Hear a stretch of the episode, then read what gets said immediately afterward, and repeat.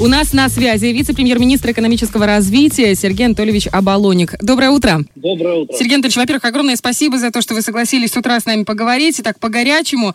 И, э, ну, сразу к главной теме. Вчера президент собрал экстренное совещание Совета Безопасности. Это связано с сокращением поставок газа в республику. Насколько да. все сложно? Каков дефицит газа сейчас и, ну, до какой планки он, в принципе, может дойти? Ну, все действительно очень непросто, поскольку дефицит до конца месяца у нас сложится в 15 миллионов кубических метров газа. Хуже всего то, что мы сейчас уже перебираем из системы, а подобные режимы могут приводить к отключениям. Поэтому этим и вызвана такая масштабная срочная реакция на создавшуюся ситуацию в экономике и в энергетике в частности. А что на данный момент вот с бюджетообразующими предприятиями, там ММЗ, рыбницкие, цементные, они же напрямую зависят от э, газовой составляющей, они встанут полностью или нет? Они стоят. По э, крупным предприятиям еще в начале месяца были уже организовано сокращенное потребление, но так как сейчас в бытовом секторе газа стали потреблять больше, пришлось дополнительно усиливать эти мероприятия, поэтому эти предприятия еще вчера ММЗ уже стоял, и РЦК был остановлен еще раньше. А тут еще важный момент с Молдавской ГРЭС. Она производит электричество на экспорт. И как раз э, сейчас мы заключили большой контракт с Молдовой. Как будет с его исполнением? Да, мы его не сейчас заключили, а еще в сентябре. И в этом главная проблема, потому что мы тогда еще не были информированы о объемах поставки газа. Тем не менее, сейчас чрезвычайной ситуации, э, в объявленном режиме чрезвычайного положения в экономике, мы обеспечивать поставку в полном объеме не сможем, разумеется. То есть приоритеты определены, это прежде всего потребление населения, будет продолжен отопительный сезон, потому что социальные объекты уже отапливаются, чуть-чуть будет смещение, а вот э, весь дефицит он ляжет как раз э, на производство э, электроэнергии, поскольку uh-huh. промышленные потребители крупные уже остановлены. То есть остаток туда.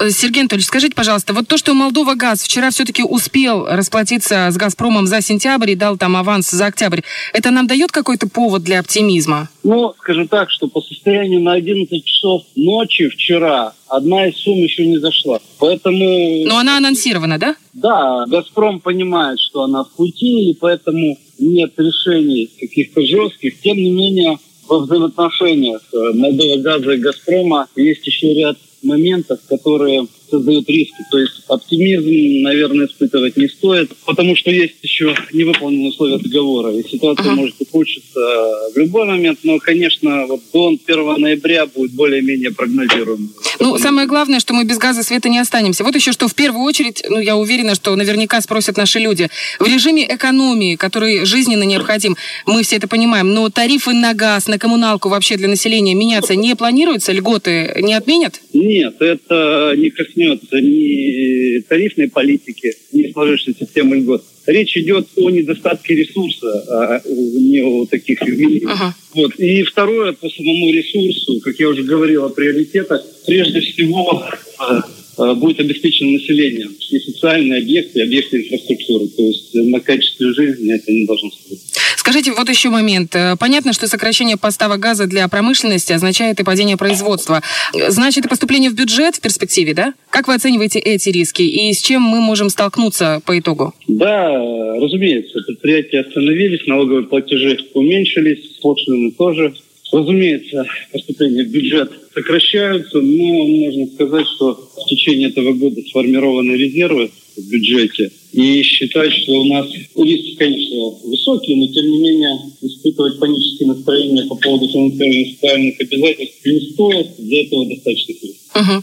Вот момент еще. Вадим Николаевич э, говорил неоднократно, что мы готовы к любым абсолютно сценариям. То есть на крайний случай располагаем запасами угля для той же Молдавской ГРЭС, хотя бы, ну не знаю, дров для населения. Есть все это у нас, нет? На Молдавской ГРЭС есть запас угля для особых целей, то есть в случае прекращения подачи газа электричество у нас в стране будет, причем в средний период времени, уж точно около двух месяцев. А по углю для населения сейчас, ну не сейчас, чуть ранее был создан специальный оперативный резерв в Государственном фонде резервном. Был закуплен уголь, и если что, у нас есть ресурс оказывать помощь населению, его передавать. Что же касается дров, они тоже в наличии. Есть предприятие Приднестровье лес, задачей которого в том числе является обеспечение дровами. А, разумеется, есть тот лес, который как раз под это направление надлежит использовать, поэтому здесь я бы тоже не испытывал серьезной озабоченности, что чего-то не хватит. То, в принципе, мы подготовлены, да?